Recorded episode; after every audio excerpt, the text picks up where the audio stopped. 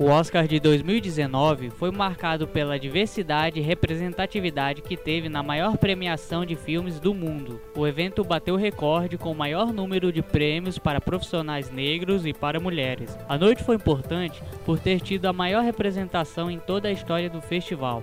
Foram sete estatuetas para os profissionais negros e 15 estatuetas para as mulheres. Esse ano, alguns dos filmes que foram presenteados com essas estatuetas de ouro foram Se a Rua Billy Falasse, que teve a atriz Regina King sendo a primeira como a melhor atriz coadjuvante, Spike Lee levou a estatueta por melhor roteiro adaptado com o filme Infiltrado na Clã.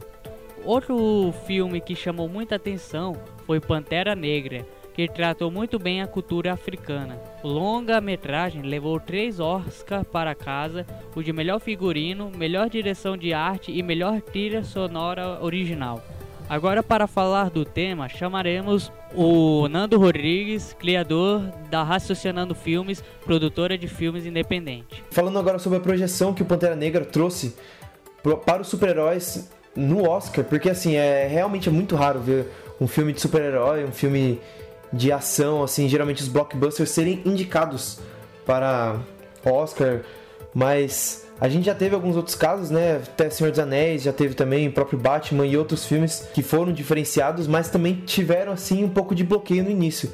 Agora o Pantera Negra chegou como uma avalanche, ele foi indicado a sete prêmios e levou três, então é um grande mérito. E eu acho que vai abrir portas pro futuro sim, viu? Porque como eu falei no início, o Pantera Negra, por si só, ele já é um, uma grande obra nos quadrinhos. Só que ele foi muito bem adaptado no cinema, né? A trama chamou a atenção por ser o primeiro filme de super-herói a ser indicado para a categoria de melhor filme, que acabou perdendo para Green Book, o guia. Bem, não é a primeira vez que o personagem chama a atenção.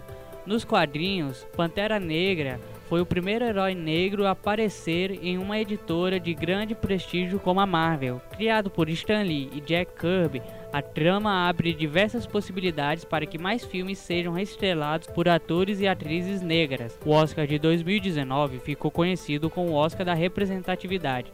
Esse ano foi muito importante para que a diversidade aumente nos próximos anos. De Mogi das Cruzes, Gustavo Oliveira para a Rádio MC.